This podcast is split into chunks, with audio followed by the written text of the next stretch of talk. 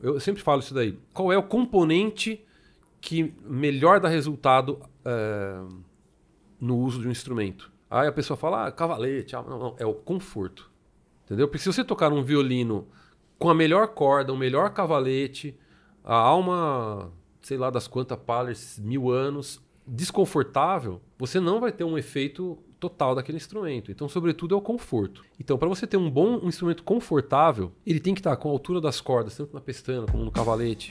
Ele é luthier, isso mesmo. Ele vai falar nesse episódio como é que você faz para se tornar um luthier. Ele vai falar se dá para viver de luteria no Brasil. Vai falar sobre construção, ajustes e manutenção de instrumento, quais são os ajustes mais que necessários a se fazer em qualquer violino. Ele fala também a diferença do violino de luthier, de autor, de oficina, de fábrica. Conta sobre o processo de construção, sobre arco de violino, qual a melhor crina a se usar. Cavalete de violino, a gente deve trocar sempre ou não deve trocar nunca? Quais são os mitos sobre cavalete, sobre construção, sobre verniz, limpeza, polimento do instrumento e muito mais. Pega papel e caneta, porque esse episódio está recheado de ideias para você anotar.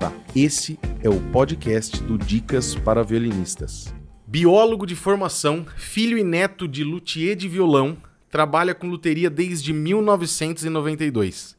Começou fazendo viola caipira, rabeca e violão. Através da Lei Rouanet, ganhou uma bolsa de estudos em Parma, na Itália, na Escola de Luteria Bottega de Parma, com o maestro Desidério Quertitani. Voltando da Itália, montou uma escola de luteria em Campinas, São Paulo, também foi sócio do luthier Rafael Sando, com quem aprendeu muito sobre ajustes de instrumentos de cordas friccionadas e arcos. Desde 2013, tem o seu próprio ateliê e atualmente tem mais de 300 alunos de luteria com o seu curso online Viver de Luteria. Fábio Vanini, prazer ter você aqui. Ô, Ricardo, prazer todo meu. A gente já conversa há bastante tempo, né? Já conhece até antes do, do podcast aí. Agora, finalmente, você fala bastante, agora pelo menos você fala comigo. Agora, né? E agora, pessoalmente, vamos gravar aqui e, e levar um conhecimento pro pessoal aí, né? Isso aí. Fábio, você falou que o seu pai e seu avô tiveram uma fábrica de violão. Começou daí essa, essa paixão aí por luteria, esse gosto aí? É, mais ou menos. A história é interessante, eu vou tentar ser rápido, porque a história. Eu me comovo muito de ouvir a história da minha família, quando eu começo a lembrar de todo o tempo que eu passei na marcenaria do meu avô em Itu, né? O meu avô era marceneiro, de fato, marceneiro daqueles mesmo que fazia desde telhado, barco, fazia de tudo. Era um grande mestre da marcenaria, coisa rara hoje em dia. E o meu pai começou a fazer guitarras, guitarra elétrica. Meu pai começou a fazer naquela onda de 18 anos, tocar guitarra, fez a própria guitarra, depois começou a fazer violão e acabou ensinando meu avô a fazer instrumentos. Então ali foi de filho para pai que passou a coisa, né? E ele é, levou tão a sério a coisa que ele, o meu avô, né, levou tão a sério isso que começou a fazer em série. E meu avô tem a mentalidade de tinha, né, a mentalidade de comerciante, produção, produção de, né? Acabou fazendo uma pequena fábrica de violões artesanais em Itu. E eu acompanhei, claro, uh, do que eu me lembro, assim, de, de, de, consciência, eu me lembro daquelas pilhas de, de corpos de violão, assim, né? É, braço empilhado é, na marcenaria. E eu ficava naquele ambiente. E meu avô, durante um tempo, ele descobriu, ele e meu pai descobriram caixa de bacalhau que é o pinho norueguês, uhum. para fazer tampo de violão. Já ouvi falar. Então eram pilhas e pilhas de, de, madeira de pinho, né? E aquele cheiro de pinho, o pinho tem um cheiro muito característico, né? Acompanhava todo esse processo, mas sobretudo a, a marcenaria, a mesma coisa que eu gosto, até hoje gosto muito de marcenaria. Então eu, antes de ter interesse por fazer instrumento, eu de fato fui atraído pela madeira, né? Madeira é uma coisa que me atrai muito, até hoje me atrai muito, né? É, técnicas de marcenaria e sobretudo a ideia do mestre marceneiro, o mestre do luthier, a ideia de ter um mestre, uma pessoa que tem um conhecimento grande de vários é, aspectos, né? Isso tudo me atrai muito, né? E o, o você também fez curso de, de marcenaria, essas coisas? Fiz. Eu terminei a faculdade de biologia e logo, acho que eu nem tinha terminado, na verdade, eu estava no último ano, eu já comecei atrás de curso de marcenaria e descobri que tinha um curso, eu fiz em Campinas, né? Mas era pra. Você tinha a ideia de fazer instrumento, de mexer ou não? Não, a marcenaria nesse, nesse momento entrou com marcenaria mesmo. Fazer móveis, fazer. Eu trabalhava com escultura, com arte. é, com é, é, ornamentação em madeira, Legal. é, entalhe em madeira. E aí fui buscar o conhecimento de marcenaria, um conhecimento técnico mesmo, no Senai. E aí achei a escola de Paulínia, que eu fui a última turma da escola de Paulínia de marcenaria. Né?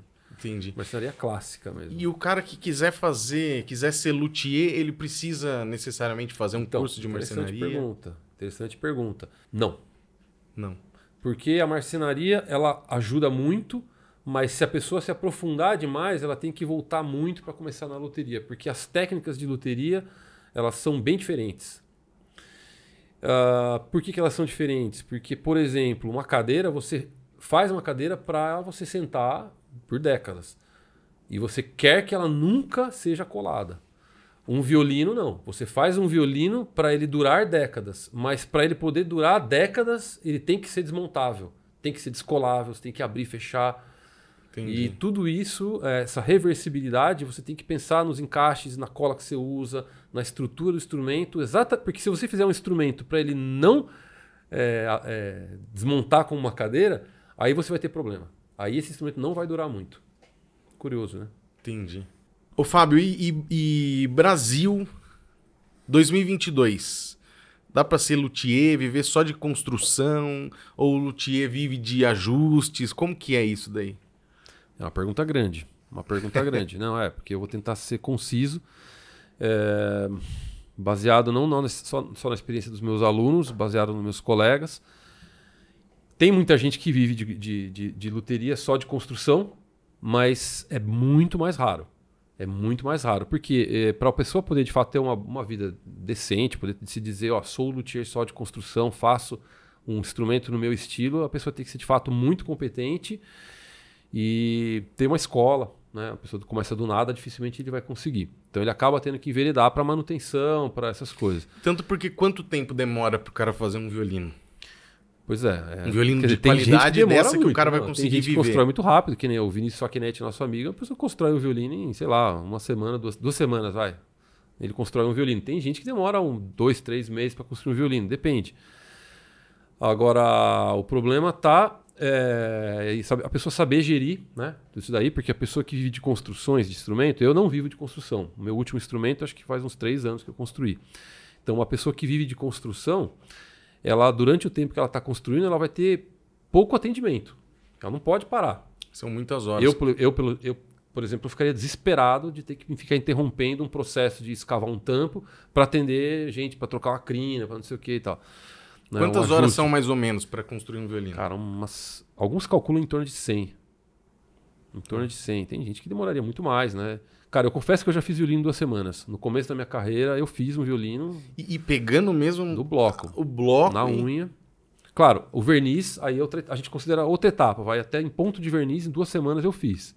Aí o verniz, como eu uso verniz a óleo, é, demora mais porque a mão, um- entre Vai uma mão e outra é um dia e tal, né? Ou às vezes até mais. Então aí demora mais, né? Mas pelo menos o instrumento ficou pronto em duas semanas. Agora, hoje em dia, se eu fosse construir um instrumento, acho que talvez em seis meses eu conseguiria terminar um, por causa da demanda. Por isso que eu, baseado no meu histórico e baseado em dois anos de experiência com os meus alunos, eu não tenho dúvida que a pessoa hoje em dia, se ela quiser começar a trabalhar profissionalmente com luteria, ter um bom retorno logo, poder fazer isso de uma maneira controlada, fazer um nome, ela deve começar, ela deve considerar muito fortemente a ideia de trabalhar com manutenção, com reparos, com restaurações leves, pequenas. Na restauração é um negócio muito difícil e complicado, a restauração aquela artística, mesmo, aquela complicada, né? Agora, a restauração, pequenas restaurações de uma ponteira, uma coisa, esse tipo de coisa, né? Uhum. Porque isso aí tem um retorno rápido, um giro de clientes é maior, é, ela consegue fazendo isso conforme ela vai ganhando conhecimento. Tá? Eu sei fazer um cavalete, sei fazer uma pestana, sei fazer não sei o quê, uma, uma crina. Ela já vai fazendo e vai, entendeu? Enquanto ela vai estudando, ela já pode ir trabalhando. Construção, não. Para fazer construção, para construir instrumentos, de fato, a pessoa precisa ter todo o ferramental mínimo, né? Ela precisa ter um bom investimento para tudo isso. Hoje, só E- de ferramenta pra você fazer um violino, você vai gastar quanto? Para construir um média? violino, ah, não é só a ferramenta, a bancada, É, então, pra algumas você máquinas. montar. Cara, eu estimaria uns 30 mil reais. Então o cara vai ter que A não investir ser que ele- 30 pau. A não ser que ele comece com um material muito simples. De uma- hoje em dia, por exemplo, comprar uma plana razoável, você não gasta menos de mil reais. Mas as planas hoje em dia são de muito má E o qualidade. duro da construção é que o cara que vai começar, ele não vai já conseguir agregar um valor alto no Tem instrumento isso. dele, né? Tem isso, tem a coisa, coisa do valor agregado. Ele não vai ter habilidade de fazer tão A rápido. referência, a referência hoje em dia são instrumentos chineses, esses de oficina, esses instrumentos melhores, que soam muito bem, são muito bonitos. Ele vai competir com esse daí, que está começando. Ah, mas é de autor. Não, mas cara, uma pessoa que vai comprar um instrumento desse aí é uma pessoa avançada, que já quer um instrumento melhor. Então ele já está partindo para um instrumento de 3, 4 mil reais. Então você vai ter que ser melhor do que esses caras, pra, porque senão não vale a pena construir um instrumento hoje em dia. Para quem está começando menos de 5 mil, não vale a pena. Então você vai competir com isso, e é difícil. Esses instrumentos eh, de oficina chinesa são muito bons, muito bons. Assim, assim é, é difícil ver luthier no Brasil hoje em dia que faz instrumento dessa qualidade. Faço, falo isso sem dúvidas. Né? Em termos de construção, verniz, som, resistência, beleza. Né? A gente sabe que é um instrumento de oficina, mas são instrumentos muito Legal. bons. Não há o que negar. E já que você falou instrumento de oficina, explica pro pessoal então a diferença aí do instrumento de autor, luteria, oficina, É. fábrica, como que beleza, eu vou fazer uma coisa resumida, um pouco diferente do que normalmente as pessoas fazem. né? Por exemplo, meu colega Hudson outro dia falou muito bem sobre as diferenças, inclusive destrinchando mais, porque não, só, são, não são só três níveis, né? Mas talvez seja interessante pensar que não são propriamente níveis de qualidade do instrumento. Que a pessoa às vezes tem essa ideia. É, fábrica, oficina e autor são qualidades de instrumentos diferentes. Isso não é verdade. Isso não é verdade. Isso aí é o- é- é- é- tem relação somente com o processo de fabricação. né? Quantas pessoas são envolvidas no processo e quantos elementos, além de pessoas, estão envolvidos no processo. Então, por exemplo, um instrumento de fábrica, ele tem envolvido... Fábrica seria o violininho chinês, lá que lá na China tem. Não só chinês. Por exemplo, É. os, os instrumentos da Hofner, que hoje em dia são muito valorizados, são instrumentos de fábrica. Suzuki são instrumentos de fábrica. Só que são Suzuki ainda fabrica violino? Não, não sei dizer se eles fabricam ainda. Ah, possível que sim, mas eu não teria. Assim, assim, eu arriscaria dizer que se, se fabricam são chineses, com a marca Suzuki. Entendi, é. Porque tem Janine hoje em dia, é feito na China e tudo. Uhum. Mas ah, numa época em que as fábricas eram artesanais. Então você tinha menos máquinas, mas você tinha muita gente. Então a pessoa ela fazia só junta, né? A outra pessoa fazia só, é, sei lá, lixar. Você tinha muitas pessoas fazendo a mesma coisa. Aquele ambiente, então a ideia não era propriamente qualidade do instrumento, mas é uma produção mesmo, né? Mas, mas, por exemplo, como que é hoje uma fábrica de violino dia- lá na China, lá que os caras produzem esses Cara, isso é uma coisa de milhares louco, de violinos? Eles têm Como que é? Que CNC, máquina que eles usam? Como Eles que são é? máquinas de controle numérico, né? As CNCs, que são máquinas eh, que você praticamente põe um bloco Um de um bloco. lado e sai o violino quase pronto do outro, mas eles têm muita mão de obra ah, eh, humana ainda.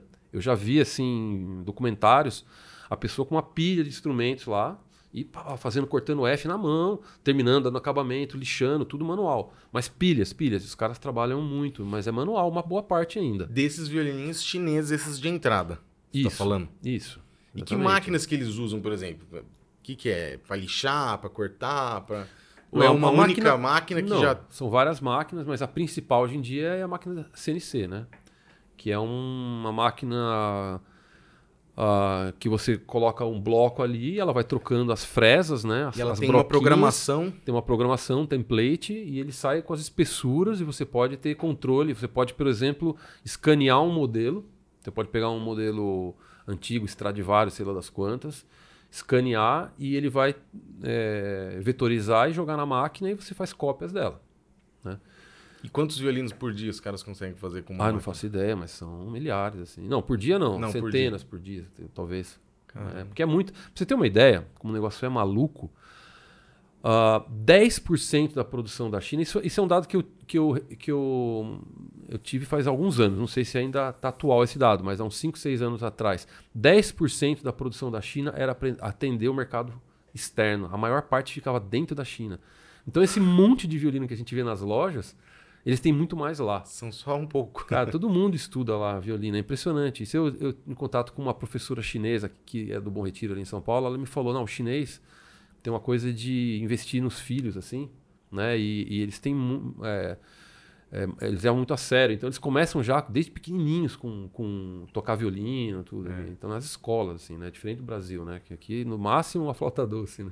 E, e se o cara tem essa oportunidade ali, isso que eu não, não entendo. Se eles podem pegar, estão com uma máquina fazendo, por que já não fazer um pouco melhor? Demanda mais tempo? O que que é? Demanda mais tempo, qualidade do material, Aí ele produz menos, refinamento. Entendi. Ah, essa coisa do CNC é interessante, vou fazer um parêntese aqui rapidinho. Eu faço. eh, eu tenho um, um professor de escultura que ele é um, de fato uma das- um dos maiores artistas que eu conheço hoje em dia, que é o Cícero. E o Cícero trabalha com CNC para fazer esculturas. E ele trabalha com um robô de 4 metros de altura, ele faz escultura em mármore. E ele fala um negócio muito interessante. Que hoje em dia o CNC, a única diferença que tem do CNC para alguns, ah, alguns séculos atrás, porque você tinha uma produção muito grande, é que o CNC simplesmente facilita uma etapa que não demanda muito a, a arte em si. Então a fase de tirar o excesso. Entendi. Então, por exemplo, Michelangelo ele tinha artistas que trabalhavam com ele que eram os, os, os CNCs da época. que ia mais no começo ali. É, tiravam, desbastavam, um era- a- esboçava o tecido, outro esboçava o cabelo. Ele ia lá, ele, a arte era dele, o desenho era dele, a, a- a composição, né, a ideia, a ideia artística era Sim. dele e o acabamento é dele. Ele responde por todos os processos. Então, um, um luthier é um cara que responde por todas as etapas do processo. E aí tá essa ideia do, da oficina e da, da autoria. Um luthier, um por exemplo, quem é o cara que responde pela, pela ideia artística da, sei lá, Eagle? Sei lá. Não faço ideia. Também pouco importa. Ah, mas o modelo é Stradivarius. Ah, tudo bem. Sei lá, em algum momento tem um Stradivarius ali. Mas uh, uma oficina, ele pode ter a própria ideia ou pode fazer cópias, mas por trás tem um, um sujeito muito capaz que tem uma ideia artística. Entendi. Entendeu? E ele controla, ele responde por todas as etapa- as etapas do processo. Então, no final, você compra um instrumento de oficina cujo nome da oficina é o nome do, do autor. Na oficina usa máquina também ou não? Pode usar ou não. Hoje em dia, até autor usa máquina, viu? Acabou essa ilusão de que. Pra ganhar tempo Não, nessa parte é, do início, às eu- vezes. Eu te dou uma lista de autores que usam CNC. E nem por isso deixa de ser um instrumento de autor. E o pessoal às vezes quer esconder isso ou não? Quer? Né? Quer porque ainda, ainda, ainda há um certo Tem- tabu. Isso. Ainda há, mas é uma coisa que tem que ser quebrada porque a única diferença é músculo. Entendeu? Ele está trocando músculo por ca- como é que chama? engrenagem e correia. Porque o- a ideia é dele, a, a, a- a- a forma, né? o formato do instrumento, a composição é dele, o resultado, o verniz vai ter que ser à mão também. Então, assim, ah, o teste do som, a, a pessoa vai comprar um instrumento, vai testar o instrumento, ela viu o instrumento daquele autor, então ela tem um- uma expectativa quando ela vai comprar o instrumento, quando ela faz uma encomenda. Né? Quem vai comprar o instrumento da Eagle não tem tanta expectativa, porque ele pode, não gostou daquele, ele pega outro. Na mesma loja ele troca. Um instrumento de oficina tem uma regularidade também. Ah, há instrumentos de oficina que valem muito mais do que instrumentos de autor, inclusive, hoje em dia. É, isso não é nada raro, é ao contrário. Assim, tem algumas oficinas que são extremamente valorizadas pela qualidade. Por exemplo, aí você tem algum nome de oficina? Ah, a oficina Colamesan, tem algumas oficinas. É, Que é da onde? Essa é francesa, mas É. ela não existe mais, né? Ah, não existe tem várias mais agora. fases da época, assim, né? É, a Rote Pelite Botali, que é uma, uma oficina italiana. Os instrumentos italianos que são de oficina, é, milaneses, por exemplo, que eram feitos por grandes autores.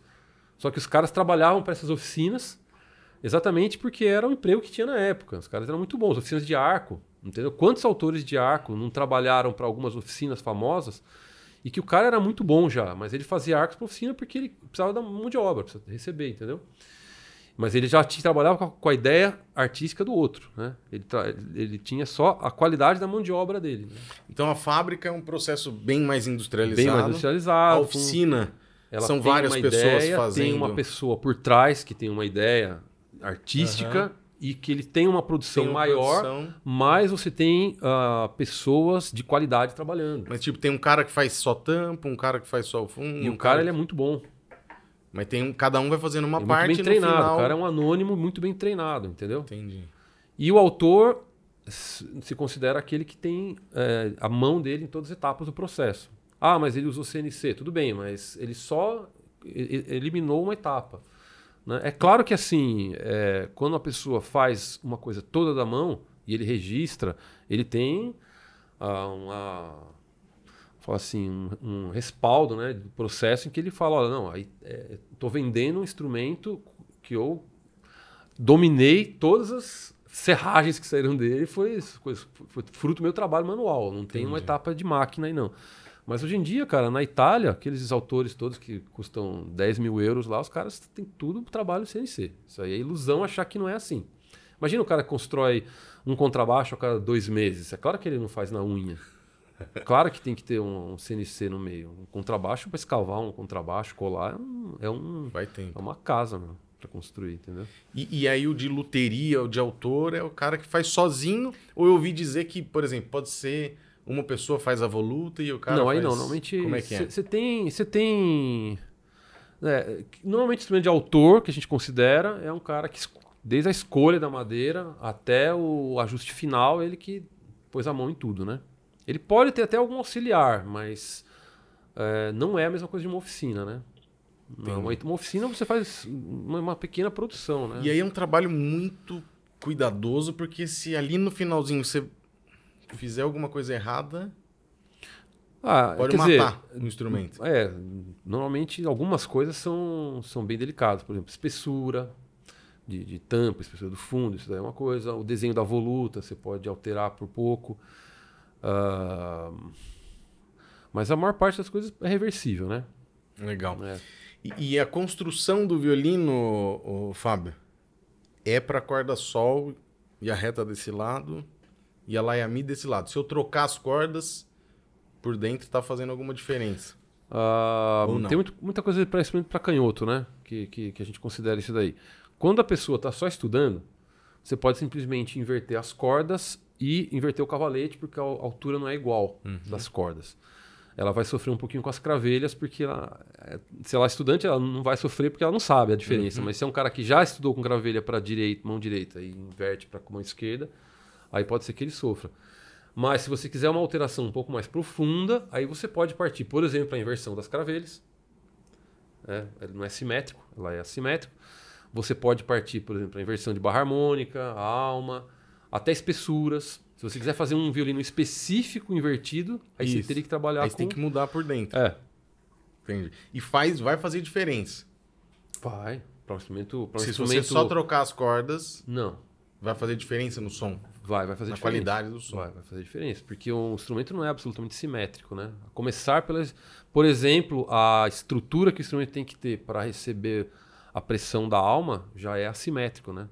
No, na espessura do tampo e do fundo. Quanto né? que dá de pressão ali o cavalete ou o violino? Violino? Afinado. Acho que é em torno de 20 quilos, acho. 20 em quilos? Em torno de 20 quilos. Uma vez numa revista, uma criatura lá escreveu 80 quilos. Eu falei, cara, sobe em cima do violino. claro que não é 80 quilos. E o Em cello torno de viola? 20 quilos. A viola é mais ou menos a mesma coisa. O, o cello, não sei se é 40 quilos, eu não me lembro.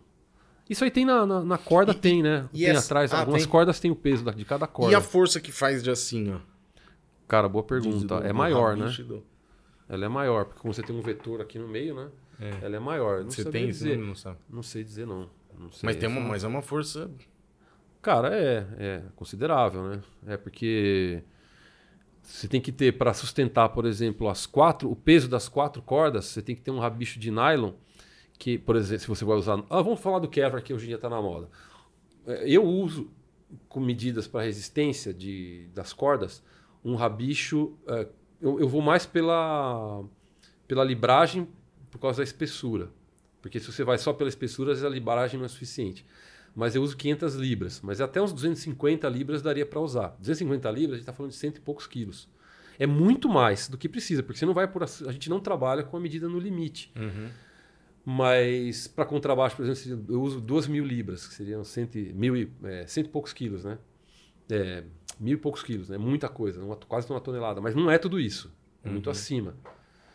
Mas ele teria que aguentar. Né? Então, vamos supor com o rabicho pra, de nylon, aqueles antigos Vitner, né? Antigos hoje em dia tem, ainda não é antigo, a gente fala, mas ainda usa.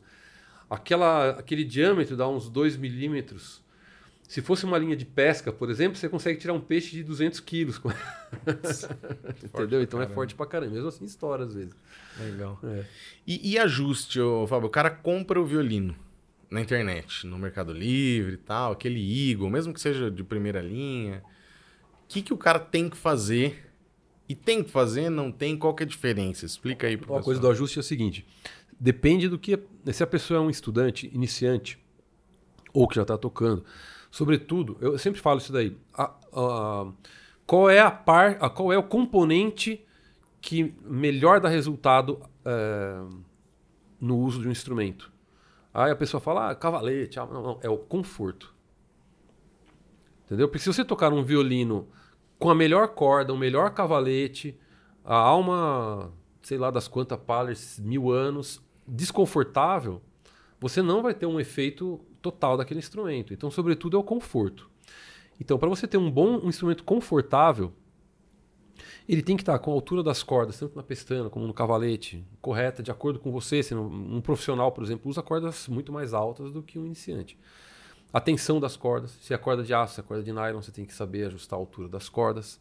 A curva do cavalete, porque se ela estiver errada, toda arcada vai sair. Se você tiver, por exemplo, um milímetro, que é muito, tá? Muito, exagerando, um milímetro de diferença entre uma corda e outra, que deveria estar ali na curva, É. se tiver muito Já flat faz, ou muito. Aquilo vai mudar na- no troca. punho, cara, mais de 10 centímetros. Se você pensar que são quatro cordas, pode chegar a 30 centímetros a diferença que o cara tem que fazer de movimentação do arco para um, um arco, para uma curva mal acomodada, né? Uhum, Para uma curva correta, assim. E eu já e vi. o, o ataque na corda também, isso aí para um iniciante, se a curva do cavalete estiver errado, o cara vai se matar para acertar a corda lá e a corda ré, por exemplo, por uma questão de milímetros de, da curva do cavalete, entendeu? E eu já vi o pessoal vendendo na internet e escreve assim, violino ajustado. E aí aluno meu já comprou. Não, comprei esse aqui porque já é ajustado. E a única coisa é que ele vem com o cavalete colocado. É. Mas não tá ajustado. Você compraria Eu uma não, escova de dente porque, por testada? Porque, Entendeu? por exemplo, o pezinho dele, ele tem que estar bem ajustadinho. Porque É. às vezes você vê um pé que ele tá meio assim, ó. Né? Ou ele tá Sim. um lado mais... Não, então eu ajusto, eu, eu ajusto o instrumento ajustado direto, né? É, infelizmente, é, não, esse instrumento vem de fábrica, vem de, de loja, né? Não, eu não acho ruim que haja esse processo, até porque muita, muita, muitas vezes a pessoa tem até a coisa da ansiedade que ele comprar e sair tocando. Sim, é. E os instrumentos vêm de fábrica muito, muito, gro- é, grotescamente mal ajustados, né? Então, ele, até é proposital que eles venham com excesso de madeira para passar por a mão de um. Então, muita gente se propõe a ajustar instrumentos. Mas, infelizmente, infelizmente, mesmo em lojas renomadas, a gente vê falhas gr- graves de ajustes, né? E principalmente cavalete, né?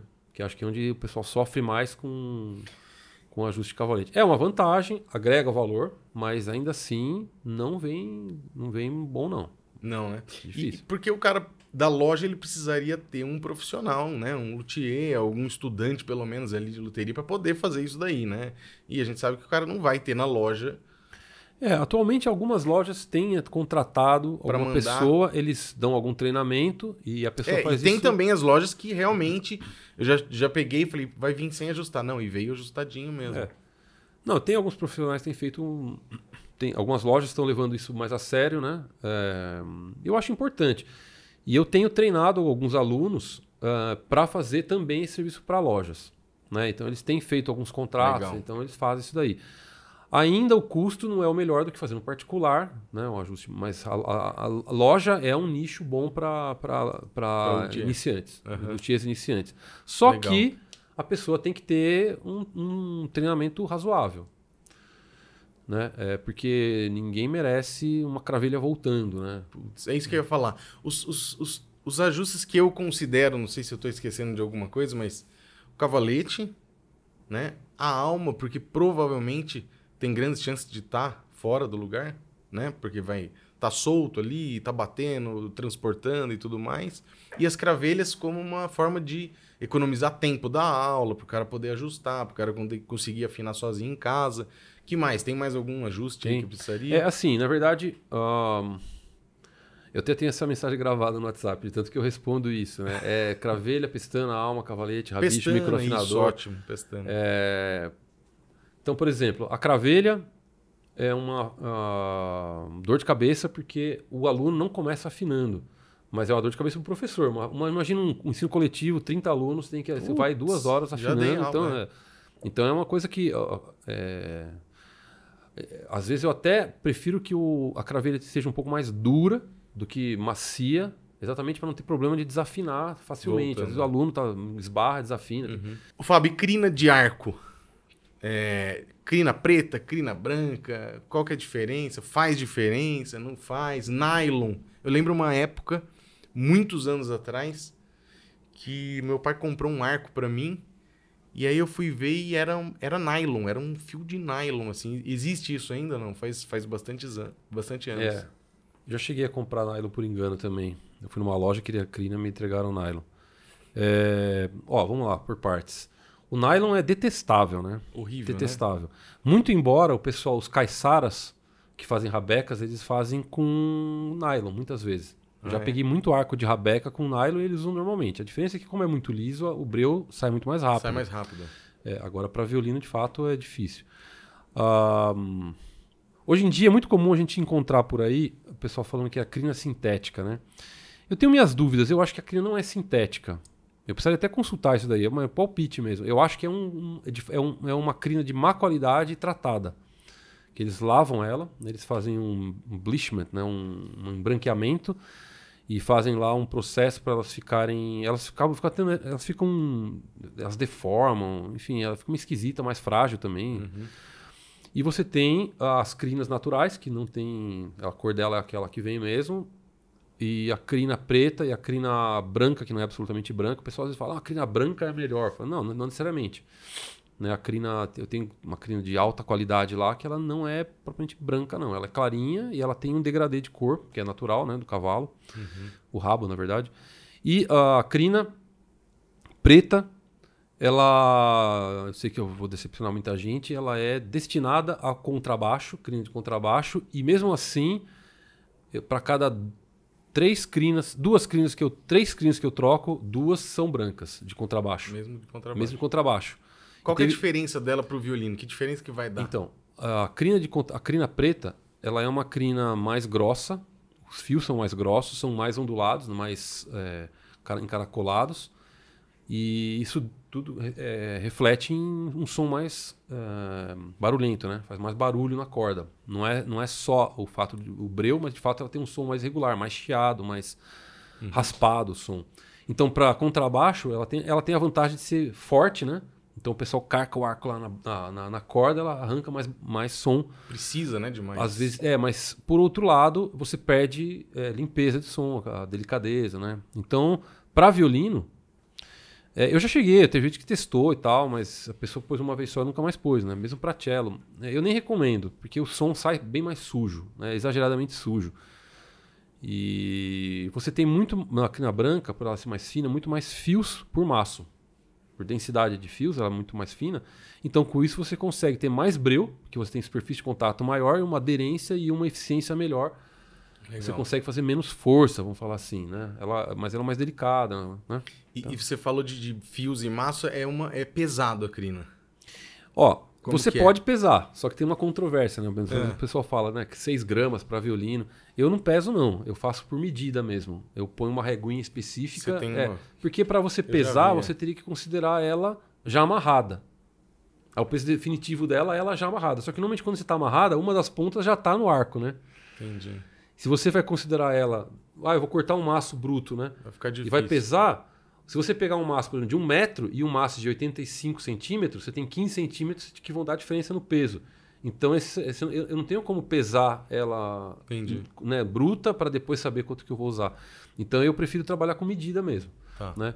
E agora com relação à qualidade das crinas, né? Isso aí que eu acho que talvez seja interessante falar. A crina de fato boa, crinas boas, elas têm algumas qualidades que são muito importantes. Claro, resistência, né, a primeira delas, do ponto de vista de investimento, né, você quer uma crina que dure, mas a crina boa, ela, ela tem que ser uma crina que o breu é, tem uma adesão rápida né, e duradoura, né, ela tem que ser uma crina mais áspera, ela tem que ser uma crina uh, pouco elástica, quanto menos elástica, quanto menos ela deformar melhor, porque você tem uma resposta mais seca no arco, né, você tem aquela pegada ali, a resposta é rápida, uh, uma homogeneidade no diâmetro dos fios também.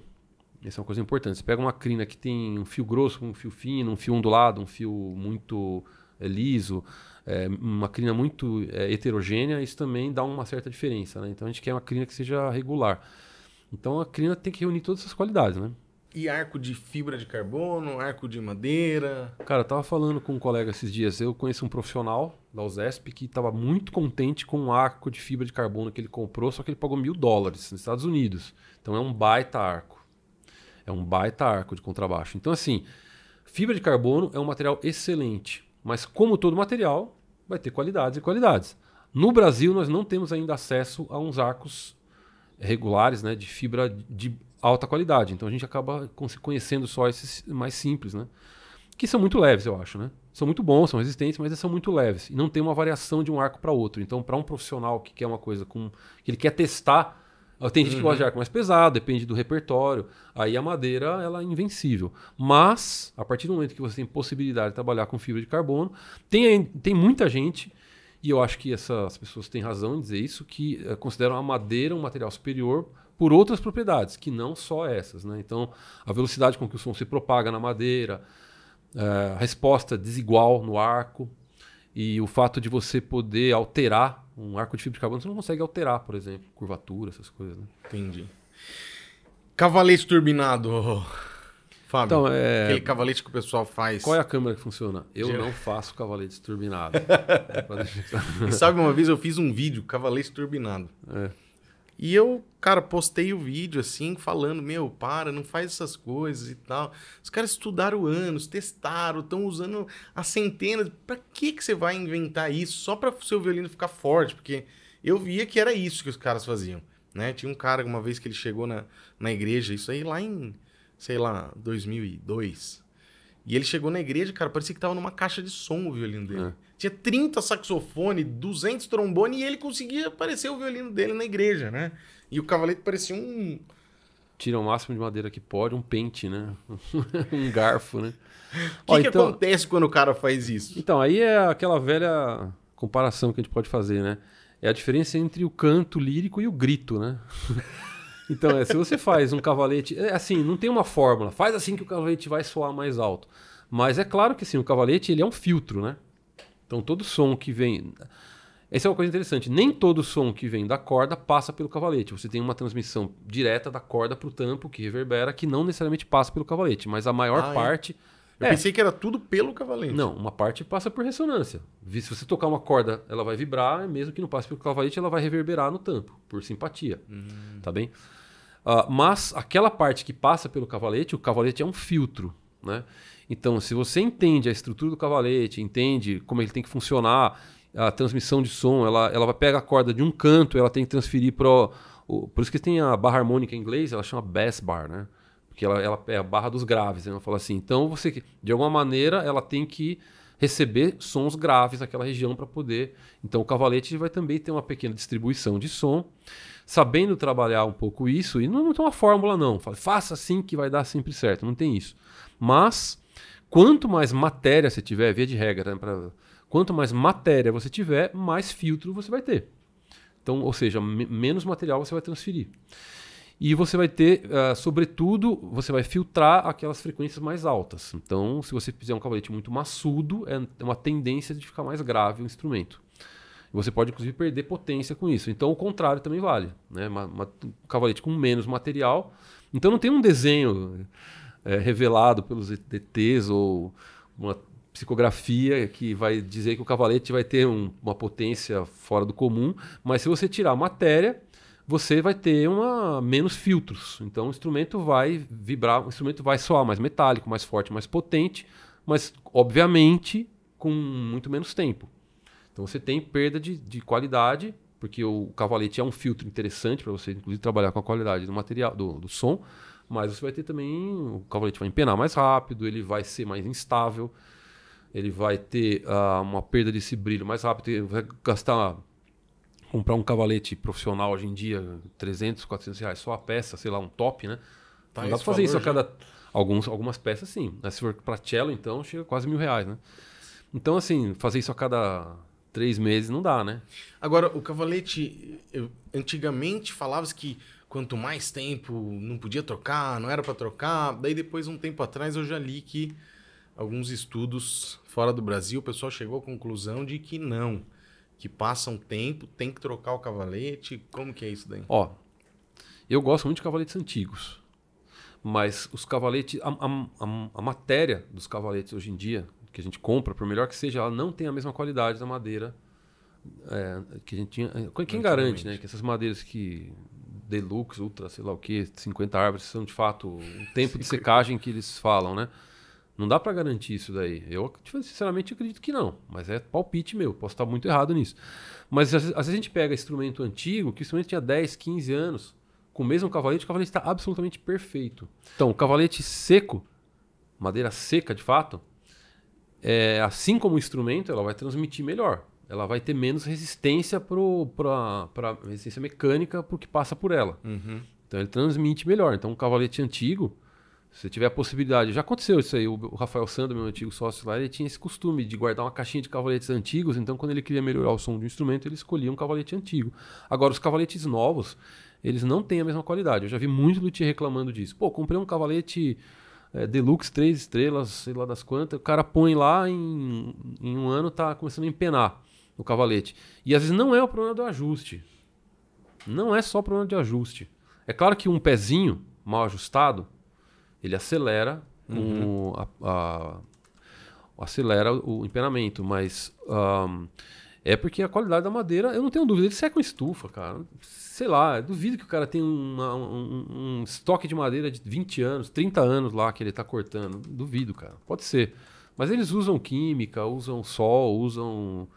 É... E o que, que faz esse cavalete custar 300 e o outro 40, 50 reais? Ó, Qualidade é, da madeira. Eu acho que eu prefiro pensar o que me faria escolher um cavalete Isso. de 300 reais do que um cavalete.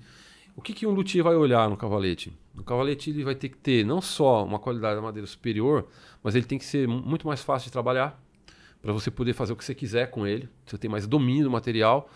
Você pode é, responder pelo material que você está oferecendo, né? então você tem que dar uma garantia da qualidade do material. E quando a gente vai escolher um cavalete, a gente tenta procurar aqueles cavaletes, o pessoal fala das pintas, né? Que são aqueles raios medulares. Aquelas... Uhum. Isso daí normalmente reflete uma madeira mais lignificada, uma madeira mais forte. E então toda madeira mais forte é melhor? Não.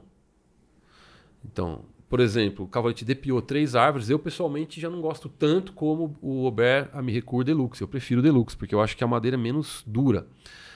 Para violino é bom, mas para cello, por exemplo, a madeira muito dura, ou para contrabaixo, como ele é um cavalete muito mais alto, ele tem uma tendência a empenar mais rápido, porque ele é mais duro. Então, tudo que é mais duro, ele é, é, dureza não necessariamente significa elasticidade. Então, ele é menos elástico. Entendi. O elástico é a capacidade de voltar a uma posição original aquilo que é deformado. Então, se ele deformou, se o cavalete é muito duro, ele pode se manter deformado, ele não, não tem elasticidade. Então, uh, é uma, uma questão de opção do luthier saber trabalhar aquelas peças. Eu conheço muito luthier que uh, prefere trabalhar com madeira um pouquinho mais macia do que as madeiras mais duras, mais top, assim. E, e só de ver você não sabe qual que é mais macia? Não é só... É... é é. As, a, a, com, a, gente acaba criando um certo tato, assim, né? De, de mas, por exemplo, eu, eu gosto de jogar. já viu jogar Escutar assim o, barulho. o som né, que faz? Se você trabalha com a mesma marca, o cara vai fazer isso para fazer graça, então ele pega e compara, joga um DPO e um Ober. Não faz o menor sentido. Porque isso daí é. Esse daí é o som que o instrumento, que o cavalete solta quando você bate, ele tem a ver com a, o volume. Volume, é, não o volume de som, o volume. Uhum, não, o volume dele. É, é, então é densidade. Densidade. Então, para você ter, poder fazer comparação, você tem que isolar as variáveis. E uma das variáveis, que é o volume, você tem que trabalhar, você tem que isolar trabalhando com peças do mesmo tamanho. Aí você pode escolher entre três cavaletes, quatro cavaletes de DPO, três árvores, aí tudo bem. Aí um instrumento, um, um cavalete mais brilhante eu prefiro. Porque é sinal de que ele filtra menos o som, né? Ele Entendi. vai, né? E tem, tem uma história também, o pessoal fala aqui. Ah, o que tem aquelas listras na madeira, quanto mais apertadinho e quanto mais passado. É, eu é prefiro é? pensar em ligninas, né? Porque às vezes você tem muito apertadinho, mas uma madeira branquinha. Por exemplo, o pessoal gosta muito daqueles cavaletes Joseph Teller. Eu, pessoalmente, não. Eu acho que ele não tem o mesmo nível dos cavaletes franceses, né? É, mas as- e eles são mais brancos, né? Você pegar assim, as, são, são pintados, né? Tem raio medular, às vezes até exagerado, né? Mas ele- eu acho eles mais moles do que os cavaletes que não tem raio medular nenhum e às vezes eles têm as, as fibras mais, as linhas eh, de crescimento mais espaçadas. Então tem a ver também com a cor do cavalete. Então uma madeira que é mais, mais rosa. recomendada, Então, então, aquela cor é? mais escurinha, rosadinha, não de oxidação, cor, aquela cor natural da madeira, é mais rosadinha, mais creme, assim, normalmente reflete uma madeira mais forte. Entendi, Eu dou preferência para essas madeiras também. entendi. E quais são os serviços mais difíceis de fazer instrumentos Cara, de corda qual é a câmera? O serviço mais difícil que tem é atender o cliente. Sempre, né? Sempre. Cara, o que pode e vir da mais cabeça. difícil é atender aquele cara que ele já sabe tudo. Ele chega Nossa, te ensinando as isso, coisas. É o né? pior. É. É, Isso, exatamente. Cara, não tem assim. ó, é, tem alguns serviços que. É é porque assim, tem dois tipos de serviços difíceis. Tem uns serviços difíceis agradáveis de fazer É. e tem uns serviços difíceis que eu chamo de bomba. Então, por exemplo, o cara chega às vezes com um contrabaixo laminado com fundo desplacando, sabe? Aquelas lâ- lâminas saindo. Aquilo é difícil de consertar, é chato pra burro. Mas fácil fazer um novo. É, às vezes é, é, pois é, uma coisa muito chata de fazer, muito chato de fazer. Agora, por exemplo, um- uma peça de alma de um violoncelo antigo, cara, é uma delícia de fazer, super difícil. É um, já pode se considerar um, um trabalho mais elevado, mas uma delícia de fazer. Uma restauração complicada, aquelas imbricadas, assim, com um monte de restauração acumulada, você tem que tirar tudo, refazer tudo. Cara, é uma delícia de fazer. Entendeu? Agora, você pegar um instrumento Cara, um instrumento de fábrica nacional, aqueles com madeira nacional, com verniz que você olha pro instrumento, o ver- verniz trinca, verniz super duro. Cara, é muito difícil de fazer, muito difícil. E é insuportável de chato. Entendeu? Então, é, tem essa comparação. Não só a dificuldade, mas também tem o prazer de se trabalhar com isso, né? E pro cara limpar o violino em casa, ô Fábio, o que, que você recomenda, hein? Primeira Bom, prevenção. primeiro. Isso. Sempre, Flanela, dois reais. sempre, né? Acabou limpa. Flanelinhas laranjas a dois reais. Mas aquele violino Agora que o cara. você pegar um instrumento. Depende, se o instrumento é de fábrica, um instrumento daqueles que o verniz nem reza brava, risca. Esse aí você pode. Cara, até álcool você pode passar. Só que tem que tomar cuidado para não tirar as- a, a parte preta do espelho, das cravelhas. Não É, mas ser- cuidado, porque nem todo. É, a gente fala assim, aí o cara mete o álcool e ele vai processar o Ricardo Sandro e o Fábio Vanini. É. Não, isso, álcool é, não, é por quê? Porque o álcool dissolve muito breu, o breu. Só que o álcool dissolve muita coisa. Existem algumas receitas que você pode usar. né? no meu curso, eu acho que eu trabalho com umas três receitas, que eu inclusive vou fazer um módulo agora especial sobre limpeza de instrumentos lá. Mas se a pessoa quiser uma coisa especial, um produto já pronto, de melhor qualidade, o limpador Rio, aquele Rio é muito bom. Ah, quanto mais cedo ele remover o breu, não deixar acumular, melhor. Sobretudo se for um instrumento antigo, porque o breu vai acumulando nas reentrâncias e pode até fazer uma pequena mistura com o verniz, porque o, tendo o mesmo solvente, num dia de calor, as resinas têm uma certa é, é, simpatia entre si, elas têm uma certa é, tolerância lá. Então a- o, breu po- o, o- o breu pode atacar um pouco o verniz, né? É, ele pode, pode. É igual o elástico que se gruda, sabe? Aquele elástico que se esquece, que gruda nas coisas. Mais ou menos o breu acaba podendo é, é, né, deformar o verniz, inclusive. Se- inclusive, alguns vernizes antigos tinham breu na composição. Logo, você não pode usar um limpador de breu comum Que no vai- verniz. pode- Isso. Tem alguns luthiers que ainda põem breu no verniz, né? Isso não, não é um grave problema. O não é um verniz de qualidade, mas pode acontecer. Agora, a limpeza... A primeira limpeza mecânica. Significa o seguinte, caiu o breu lá, você aproveita que o breu ainda não está espalhado e grudado e remove, né? E depois, na dúvida, o limpador Rio é muito bom. Esses limpadores que estão aparecendo para lá e para cá, eu não gosto de nenhum deles. Esses novos é, nacionais é muito ruim, cara. Não limpa nada. Só deixa um brilho depois, mas limpar mesmo não limpa, né? Entendi. Mas agora, pra fazer um, um corte bem legal, assim, pra dar. O pessoal ficar louco, é a gente falar que o. Deixar o breu não limpar Ah, beleza. melhor. É, Não tinha É. isso? Você já ouviu isso ou não? já. Porque eu já vi isso de monte, cara. Já. O pessoal O deixava. pessoal fala Antigamente que o breu era mais isso, melhor, né? né? Na Que o- congregação, o pessoal. Não, É. deixa o breu, não limpa, que vai melhorar o som do violino. Isso eu acho que são aquela aquelas lendas urbanas, né? Lenda urbana. Em É. marcenaria tem uma coisa: qual é o melhor método de polimento de, é, ou de ilustração de móveis? É o sebo de cotovelo. Por quê? Porque é, significa o fulano debruçar em cima da peça e polir. O breu, o instrumento muito sujo de breu, significa que a pessoa está estudando muito. Agora tem gente que entende. Ou tá usando essa técnica, né? Pois é, então, mas que eu falar. Agora eu, eu acho que pensar. tem gente que entende da, é, uma maneira meio obtusa, né? Que, é, é, mais ou menos quando teve lá a transfiguração e São, Pe São, Pe São Pedro falou: vamos montar umas barracas aqui. Falei, não, tá bom, mas não é bem isso que eu quis dizer aparecendo para vocês minha, né, como Deus, né? Então é mais ou menos essa interpretação. A pessoa vê lá o breu e fala: não, significa então que quantidade de breu significa melhor som. Não, eu acho que é o que a pessoa está estudando, né? Mas não faz o menor sentido, cara. Mesmo um instrumento que tenha, não, delicado, não faz o menor sentido. Não, porque você já pegou violino assim ou não? Porque já, eu já vi, cara, violino assim já. que tá uma, cara, uma, crosta mesmo. De... É, eu, como luthier, acabo pegando um certo asco disso, né? Eu falo porque... tem que levar no lava-jato. Pô. É, porque você vai ter que limpar aquilo ali depois, cara. É... Se não for um instrumento antigo, por exemplo você vai ter que ficar muito tempo é, limpando aquilo, então a chance de você alterar um pouco o verniz aí sim é real, porque você vai é, é, é agressivo, né? Então, quanto mais agressividade você tiver que usar para tirar o, o, o, breu, né, mais a chance de você danificar ah, o instrumento. E agora, o cara que está assistindo aqui, ele caiu nesse conto, ele deixou o violino dele tá imundo, uma porquice. E ele não tem como comprar esses limpadores. Tem alguma coisa que ele pode passar ou não? Ah, eu acho que ele pra pode. tirar o breu. Ele pode ir lá no meu colega Hudson, que o Hudson vai limpar o breu pra ele. Tem, tem uma VAP. tem uma... Não, eu tô brincando. O Hudson detesta limpar breu.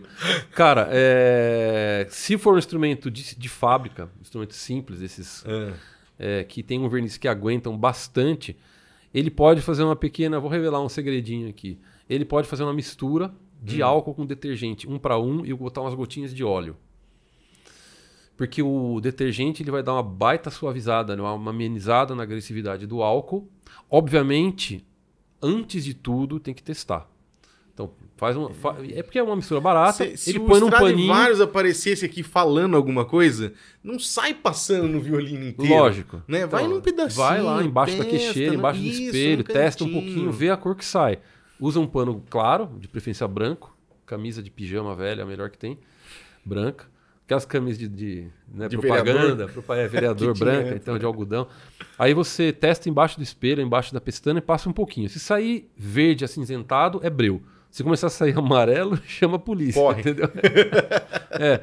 Então é. Mas limpar instrumento não tem uma regra universal. Eu já vi gente manchando instrumento com limpador Rio. Então tem que testar. Sobretudo essa regra de ouro da limpeza é testar, né? Legal. E a diferença entre cópia e réplica, qual que é, Fábio? Cópia e réplica. É. Eu acho que tem uma coisa de inspiração. Por exemplo, eu fazia instrumentos inspirados em Stradivarius, mas não era uma cópia. Porque era a partir do desenho Stradivarius eu vou usar as medidas Stradivarianas, é, posso até é, me inspirar nas espessuras e a partir delas, porque é uma referência inicial. Né? Isso seria a inspiração. Muita gente põe inspirado em alguma coisa. Depois você tem as cópias, onde a pessoa usa de fato o modelo. Ele pega o desenho. A maioria dos instrumentos chineses são cópias de Stradivarius, né? Os instrumentos alemães, tchecos, franceses são cópias Stradivarius, porque eles usam um modelo, desenho. Né? Não é só uma inspiração, mas. É, até, é bom, enfim, é, não são cópias fidedignas, né? Agora a réplica ela tem uma proposta diferente. A réplica ela tem uma proposta artística, porque aí ela já é um desafio para o copista, né? Um copista é um cara que tem uma paciência tremenda e que ele vai pegar uma foto com alta definição, abrir e vai copiar as marquinhas, vai copiar os desgastes daquele instrumento, que é um instrumento de referência tudo mais. Uh, o que acontece é que as pessoas fazem uma cópia e dizem que é uma réplica, muitas vezes, e que elas não sabem fazer envelhecimento, porque é muito difícil. Né? Lixar o instrumento depois de envernizado e fazer umas marcas não é envelhecimento. Né? Envelhecimento, ela tem que olhar, a pessoa que vai tocar, ela tem a impressão que, que aquele desgaste é um desgaste de uso. Né? E que é o, o, seria próprio da réplica. Então, a maioria dessas pessoas que se arriscam a fazer envelhecimento, fica até um conselho. Cuidado, eu já fiz muito envelhecimento mal feito. Eu já fiz. E não tem coisa mais feia do que envelhecimento mal feito. Nitidamente é um instrumento mal invernizado. Que aí a pessoa, para mascarar, ela faz um. Ai, fiz um envelhecimento artificial. Isso é um violino alemão. É, não, não, não é envelhecimento artificial, é um verniz mal feito, mascarado.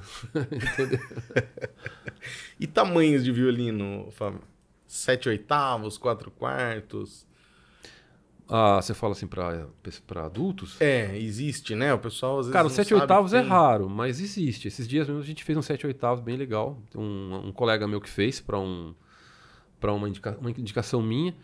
Ah, um violino 7 oitavos, é, ele nitidamente é uma acomodação para uma pessoa de menor estatura, mão pequena. Né? Normalmente para mulher, não ninguém entenda que é um que tem que ser no instrumento feminino, é isso, mas é normalmente para mulher que tem a mão menor, na abertura da mão, algum problema.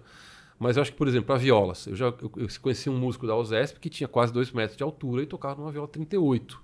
Porque ele tinha uma mão pequena e uma abertura pequena. Então o desafio é você fazer um instrumento menor com uma caixa acústica menor que soe com maior, né? E acho que é essa é um, é um vai para ficar interessante o assunto, né? É, de fato é o desafio é você fazer um instrumento menor soar com como se porque faz diferença. Tamanho da Faz, caixa faz, faz diferença. Né? O comprimento da corda é menor também, a tensão muda. Fábio, pra gente ir pro final agora. Gambiarra. Conta umas gambiarra que você já encontrou aí. Gambiarra, você cara, já- tem uma gambiarra Você sensacional. já abriu cara. aí que você tirou ali e tinha alguma coisa, você falou, cara, não acredito. Cara, o cara são fez uns isso. tiozinhos, assim, aqueles tiozinhos aqui. O cara colocou um O marceneiro, parafuso né? na O quinta é posição no braço, cara. Ele colocou um parafuso pra marcar a quinta posição, cara. É, não, não, sei, não sei, eu não, não entendo como é que é, mas para o polegar lá, então pra ele correr lá com o braço Ah, e ele achar colocou por baixo. por dentro, por no, no braço. Que ele sabia aqui é a quinta posição. É. Se um dia ele esticasse Cara, um mas é pouquinho um mais. negócio um pouco agressivo, né, cara? Imagina falando tanto. Não, aqui esse calo no dedo, né? Não, é só um parafuso que eu pus. Coisas desse tipo. É, Cara, principalmente reparo, né? O cara que coloca. co- Cola com cola de contato, cara. Cola de contato em luteria é, são coisas que. Vai então, soltar. co- descolar espelho, a pessoa cola com cola de contato. Que, é, cavalete, a pessoa que faz o cavalete baixinho calça o pezinho, três, quatro calços, né? Não sei se você já viu isso daí. Às vezes aparece, o cara para vi. subir o cavalete, Ele o cara vai um botar um calço. sapatinho lá. Chega a colocar quatro, cara, madeiras assim pra, pra dar altura. E isso aí não é perigoso, Fábio? Porque uma vez eu dava aula no Projeto Guri e um violino, cara, rachou o tampo. E tipo assim, eu tive a impressão de que é porque o pé dele não tava.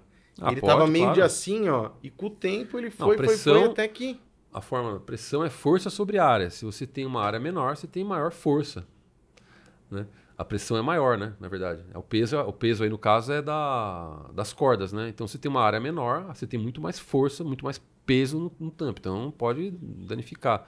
Agora, falando da gambiarra, tinha uma época que apareceu uma moda, cara, que era ah, desmanchar a corda. Não sei se era corda lá ou corda ré. A pessoa desmanchava e usava o, o, o core, né? O núcleo dela para corda mi. E aí começou a usar isso daí. Só que uma coisa é você fazer isso numa emergência. Né? Você tem uma corda desfiando, desfia ela. A outra é que depois passou a virar. Não, o som é muito melhor, não, entendeu? A gambiarra vira Não, virando melhoria, né? histórias, né? Não, então Pessoal- tem essas coisas, assim, né? Ou então, cara, um aluno meu que é, viu um carroceiro com um cavalo, foi lá para trocar a crina, foi lá, a hora que o carroceiro bobeou, ele foi lá e cortou o rabo do cavalo. O cara fez isso. Saiu correndo lá, lá em São Miguel Paulista. Então tem essas coisas que a gente se diverte. Né? E o cavalo, ele tem que ser. Não é qualquer cavalo, o cara chega, corta e vai botar e fazer uma crina, não vai dar certo, vai- não vai É, ficar primeiro numa não, qualidade não é boa. bom que seja égua, né? Porque ah, tem a coisa de urinar no, no- no- E segundo que é, o os cavalos que tão- estão destinados para isso, eles comem melhor que a gente, né? Eles não podem ter nenhuma deficiência alimentar, não podem ter parasita. Não sei se você já viu a, a unha da gente, se você tem uma, uma época de anemia ou uma, uma doença, alguma coisa, ela fica um risquinho, né, na unha. Porque naquele, naquele período você cresceu menos ou teve uma deficiência alimentar e a unha, cabelo, reflete isso daí. Então você imagina um rabo de um cavalo que tem um metro. Se aquele cavalo tem um parasita, ele vai ter um, um- uma, sei lá, um mês Alguma que ele coisa. cresceu com deficiência. Então você perde o maço inteiro, né? Então são cavalos muito bem tratados, nas regiões frias. são raças para isso, destinadas para isso, né? Bacana. E criações especiais, né? Então é. Por isso que custa caro, né? Ô, ô, Fábio, e o seu curso? Fala um pouco pra gente. Você tem um curso, né? O pessoal que quiser é, fazer loteria, aprender, né? E eu acho que é uma coisa bacana, porque por todo o Brasil é difícil você encontrar, né? E às vezes o cara tá lá com o violino e precisa de alguém para fazer os ajustes, né? Eu falo, já brinquei com o pessoal, falo, cara, se eu fosse luthier, eu ia estar tá ganhando muita grana, porque eu ia, pô, postar na internet, o, o cara ia falar, ia fazer o serviço bem feito, com o tempo, o cara, ó, vou, agora eu vou estar tá em tal lugar aí, porque tem um monte de lugar. Itinerante. Você entendeu? Itinerante. Ia para tal lugar, ficava e ainda ia passear, cara. É.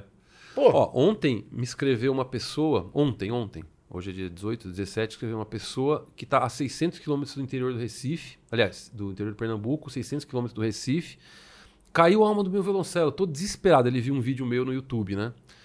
Aí por aí você vê para que, que funcionam os vídeos no YouTube. Não é só para a pessoa aprender, mas é porque de fato ela se, se, se sentir estimulada a trabalhar Uhum. ou querer praticar isso daí com mais seriedade. Então ele ficou desesperado, me escreveu querendo uma, um- uma ajuda, um luthier, como fazer. Resultado, ele está comprando meu curso. Exatamente, porque ele está a 600 quilômetros, nem sabe pronunciar a palavra luthier na região, então não tem, não tem uma pessoa que saiba endireitar uma alma de um contrabaixo. Então tem duas posições numa situação dessa. Ou a pessoa viaja a 600 quilômetros, ou fica desesperada, né? Ou a pessoa resolve saber, né? Ela resolve aprender a profissão. Então assim, eu tenho muitos alunos, ah, são cerca de 300, mas são- já passou de 300. Muitos alunos que estão em cidades grandes, porque tem muita demanda, mas tem muitos alunos que estão em cidades pequenas e que vieram exatamente porque começaram com a própria necessidade, foram atrás, não acharam, nem nas redondezas, eles atendem de outras cidades. Então eu tenho um caso recente de um senhor que era de Ceilândia, em Brasília, que na pandemia ele precisou consertar a viola dele, não achou luthier, todos os luthiers estavam fechados por causa da pandemia, resolveu fazer por conta, foi atrás, aí descobriu que tinha um curso. Cara, ele largou a profissão para ser luthier. e tá lá. Ele faturando. era. Ele, tre- ele treina. é, treinava hum, seguranças para trabalhar na Assembleia Legislativa, trabalhar em, em ór- órgãos do governo, né? Ele tinha contratos lá, largou tudo, cara, para trabalhar com loteria. né? Tenho vários alunos que largaram a Olha profissão para trabalhar com loteria, porque a loteria tem uma coisa. Essa maneira como eu ensino. Primeiro, que você vai trabalhar com uma demanda muito mais do que testada, que é grande. Segundo, você pode fazer eh, na sua casa. Você não precisa ter uma grande estrutura, você pode fazer no seu horário, você não precisa largar a sua profissão para começar, você não precisa ter grande investimento. Ah, e depois, normalmente, se você já tem um contato com os músicos, eh, a, a- assim, a carteira de cliente já está pronta, né? Sim. Entendeu? E você, você já é. Você não necessariamente precisa começar fazendo loteria sendo músico, mas se você já é, é, você sabe o resultado necessário. Você quer saber o que, que, que, que é bom e o que não é bom como resultado, né? E o cara que compra o teu curso aí, ele começa a conseguir já alguns resultados, fazer algum serviço em quanto Cara, tempo, Fábio? Eu tenho alunos que em três meses eles pagaram o curso só com o que eles conseguiram de trabalho. Um deles era médico, por exemplo, não tinha nenhum. Ele era só aluno de violino e médico. Então, em três meses, ele pagou um curso de ajuste de violino e viola e Fazendo crina. os ajustes. Só dos colegas das, das, das- da escola, depois foi pegando, pegando. Então é pouco tempo, cara. Porque a ideia do curso é essa.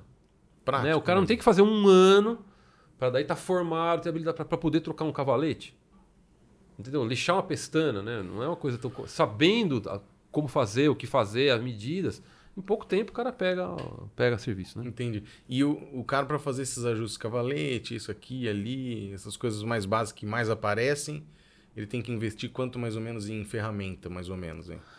Você Ah, também ajuda o cara a comprar. Ajudo, é, ajudo. Depende. Hoje em dia, para ajustes básicos, aí 500, 600 reais ele consegue montar um kitzinho. Já né? começa. Já começa, já ali já dá para fazer. Legal. Não dá para ele construir nada, mas para ajustar dá. Legal. Então deixa pro pessoal aí as suas redes sociais aí. Nós vamos deixar também, se tiver um link do curso ou alguma coisa, a gente vai deixar na descrição do vídeo aí. Quais são as suas redes aí? O pessoal te encontra onde? Você tá bem ativo lá no Instagram, né? Instagram, arroba Fábio Vanini76, tudo junto, sem underline, nada. Fábio Vanini76. Tem o meu canal no YouTube, Fábio Vanini Luthier. Tem o site que a pessoa pode ver alguma coisa sobre o curso e uh, deixar um e-mail para ela poder esperar uma abertura de vagas, que não tem vagas abertas ao todo, a Direto. turmas, né? Então não está o tempo todo aberta. É viverdeluteria.com.br. Legal. É viverdeluteria.com.br barra lista tracinho espera. Acho que é melhor ela usar esse, esse link aqui, Boa. porque já cai direto na inscrição, né? Ótimo. E a gente vai deixar também, Isso, se você vai me passar, passo, eu é. deixo É. embaixo aí na Tá na descrição. Bacana, Fábio. Muito obrigado. E quem quiser entrar em contato aí com o Fábio, nós vamos deixar o link na descrição aí. Obrigadão, Fábio. Obrigado você, Ricardo. E parabéns pelo seu, seu trabalho, seu podcast aí. Tá Obrigado. ajudando muita gente. Obrigado, valeu.